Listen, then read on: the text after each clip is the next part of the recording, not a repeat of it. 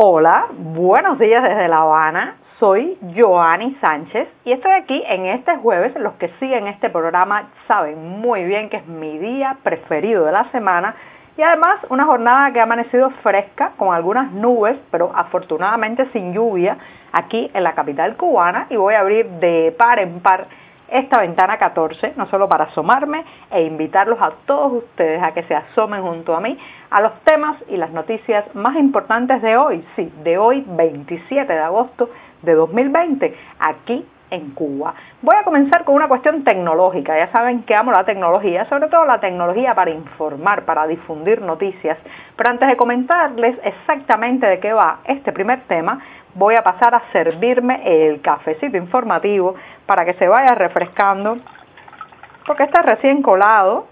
y todavía echando humo, así que lo pongo un rato ya en la taza, mientras les cuento que en un primer momento hablaré de las declaraciones que se han hecho desde la Comisión Económica para América Latina y el Caribe, sí, conocida por sus siglas CEPAL, de que los gobiernos de la región deben garantizar una canasta básica de tecnologías a sus ciudadanos. Y haré la pregunta de cuán lejos, cuán lejos están los cubanos de acceder a esa canasta básica de tecnologías. En un segundo momento, la lucha oficial y policial contra eh, los acaparadores y revendedores llega incluso a los negocios privados. Sí, la dueña de una cafetería ha sido acusada de excesivo acaparamiento por tener muchos de muchas cantidades de un mismo producto. Mientras tanto, se ha sabido que Panamá rechaza contratar médicos cubanos y ya les daré los detalles. Y por último, muy pronto se presentará el informe bajo sentencia, una mirada a la censura contra la prensa y contra la libertad de expresión en varios países de América Latina y ya les contaré cómo acceder a este informe. Dicho esto, presentados los titulares, ahora sí viene el momento mágico del día que es revolver para tomarme el cafecito informativo. Ese cafecito que está recién colado se ha refrescado un poco, pero todavía sigue caliente, amargo, como saben que me gusta a mí, y siempre, siempre necesario. Después de este primer sorbito del día y también como es tradición en este podcast, pues los invito a que se acerquen a las páginas del diario digital 14medio.com y allí, allí podrán ampliar muchos de estos temas y la mayoría de estas noticias. Dicho esto, pues me voy con la primera cuestión del día que les adelantaba. Tiene que ver con las declaraciones que ha hecho Alicia Bárcena, que es la secretaria ejecutiva de la Comisión Económica para América Latina y el Caribe, muy conocida por sus siglas CEPAL. Alicia Bárcena es una invitada frecuente a los círculos oficiales cubanos, pero esta vez ha dicho unas declaraciones en el marco de la presentación de un informe sobre el COVID-19 en la región que sus palabras todavía no han sido difundidas, recreadas, amplificadas en la prensa oficial cubana. ¿Por qué? Bueno, porque Alicia Bárcena ha llamado a los gobiernos de la región a garantizar nada más y nada menos que una canasta básica de tecnologías de la información y las comunicaciones para los ciudadanos, sí, como escuchan, una canasta básica, pero esta vez no de productos eh, como alimentos o productos de aseo e higiene, sino de comunicaciones e información. Se supone que en esta canasta básica debería estar incluido algo como una computadora portátil, un ordenador portátil, un teléfono inteligente o una tableta y claro está un plan de conexión a Internet para los hogares que no están conectados. Como ven, es poco probable que la prensa oficial cubana vaya a repetir estas palabras de Alicia Bárcena. ¿Por qué? Bueno, porque en esta isla estamos a años luz de que las autoridades puedan garantizar o quieran garantizar ese tipo de canasta básica de la información. Eh, todavía el monopolio estatal de telecomunicaciones de Cuba vende, por ejemplo, los teléfonos inteligentes a un precio muy superior a los salarios mensuales que se pagan en el país. Por ejemplo, recientemente hemos sabido que ETEXA, como decía el monopolio de telecomunicaciones, empezó a vender teléfonos en dólares a un precio de entre 100 y 165 dólares por un teléfono y el salario promedio mensual en este país no supera los 50 dólares en los casos de eh, los que más ganan. O sea, los 50 dólares al mes es ya los profesionales de la salud con varias especialidades a su cuesta. Entonces, eh, uno se pregunta si hay una verdadera intención y voluntad por parte de las autoridades cubanas de cumplir con esta canasta básica. Bueno, no, porque en primer lugar en la infraestructura es precaria todavía, somos uno de los países del continente y de la región eh, que más atrasados estamos en cuanto a penetración de las tecnologías de la información, las nuevas tecnologías, el acceso a Internet. Pero también, señoras y señores, hay una voluntad política de frenar la irrupción de la llegada de los ciudadanos cubanos a las redes y a la posibilidad de compartir información y acceder a nueva información, porque ya saben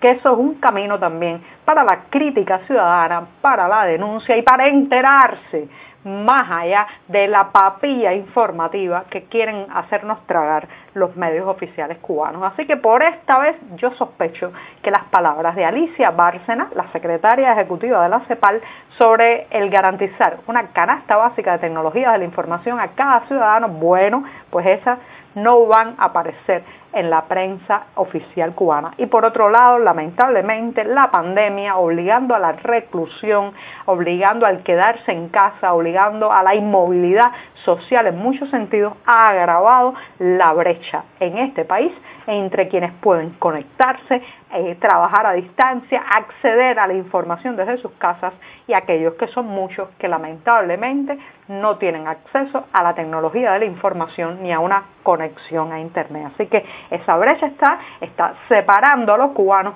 cada vez de manera más marcada y evidente. Así que vamos a reclamar por nuestra canasta básica de la información, sí, esa que ha anunciado Alicia Bárcena en su informe especial sobre COVID-19 en la región. Dicho esto, bueno, pues terminado el primer tema, ahora me voy a dar otro sorbito de café para pasar al segundo. Todavía está un poco caliente, pero sigue igual de amargo como saben que me gusta a mí. Bueno, pues les contaba que esta ofensiva, esta racia policial eh, que lleva ya semanas sacudiendo la isla y que está enfocada eh, fundamentalmente en los llamados coleros, que son personas que viven de hacer colas y vender los turnos o comprar más productos, los acaparadores, que también pues son aquellos que compran o eh, tienen en sus casas más una mayor cantidad de un producto de la que supuestamente se permite. Nadie ha dicho con claridad, de manera oficial, cuántas latas de leche condensada usted puede tener, cuántas cajas de salsa de tomate, cuántos rollos de papel sanitario para ya empezar a ser considerado un acaparador. Pero esa batalla oficial contra los que tienen más de un producto pues ha llegado nada más y nada menos que también al sector privado. Y la televisión nacional ha mostrado en su noticiero estelar un operativo contra una ciudadana, sí, una ciudadana cubana del municipio, el municipio habanero de 10 de octubre, que tenía o tiene una licencia para eh, hacer la actividad eh, privada de eh, gestionar y administrar una cafetería. Y ha sido acusada eh, de actividad económica ilícita, nada más y nada menos que por tener, según dicen las autoridades, un excesivo acaparamiento de productos almacenados que tenía tomate, aceite, jugos, café, o sea, lo que se tiene en una cafetería, pero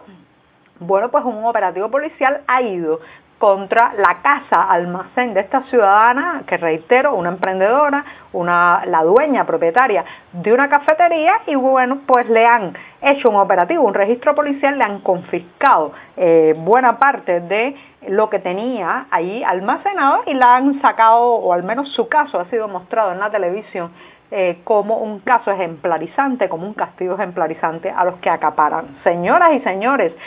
¿Qué es tener demasiado de un producto? ¿Acaso las cafeterías y los restaurantes no tienen que tener almacenado una cierta cantidad y volúmenes de mercancías, alimentos para poder brindar sus servicios? Ya esta batalla oficial contra los acaparadores se ha ido absolutamente de las manos y tengo la impresión que es más un acto de intimidación social desde el poder que algo que realmente quiera eh, atajar delitos o eh, pues encontrar delincuentes. Creo que esto se trata de una estrategia para la intimidación y eh, el meter miedo a una sociedad ya de por sí bastante atemorizada. Dicho esto, me voy al tercer tema que tiene que ver con Panamá. Sí, porque se ha sabido que el gobierno panameño ha descartado la posibilidad de contratar médicos cubanos para combatir el COVID-19. Al menos eso es lo que dice la agencia AFP